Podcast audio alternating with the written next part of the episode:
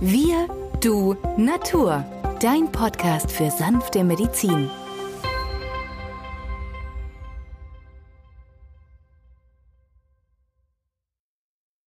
Wir sind im Jubiläumsjahr 200 Jahre Dr. Schüssler. Viele Menschen leiden im Sommer an Schwindelsymptomen durch die Hitze oder durch zu geringe Flüssigkeitszufuhr. Was hätte denn Dr. Schüssler empfohlen? Ja, also Dr. Schüssler hätte auch empfohlen, mehr zu trinken. Wenn dadurch der Schwindel verschwindet, ganz einfach. Bleibt aber der Schwindel ein bisschen behaften, sollte man an die Nummer 3, Ferrum Phosphoricum, denken oder die Nummer 12, Calciumsulfuricum D6. Gerade die Nummer 12, Calciumsulfuricum D6, ist beim älteren Menschen angezeigt, weil hier doch das Gewebe über Jahre doch einem degenerativen Prozess unterlag und hier durchaus durch Blutungsstörungen mit begünstigt durch den Wassermangel.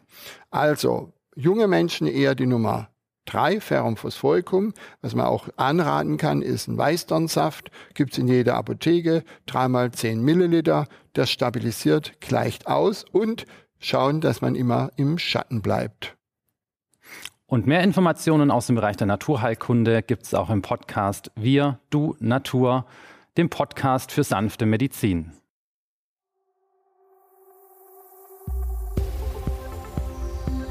Wenn dir dieser Podcast gefallen hat, freuen wir uns über deine positive Bewertung. Damit hilfst du uns, diesen Podcast bekannter zu machen. Wir danken dir dafür.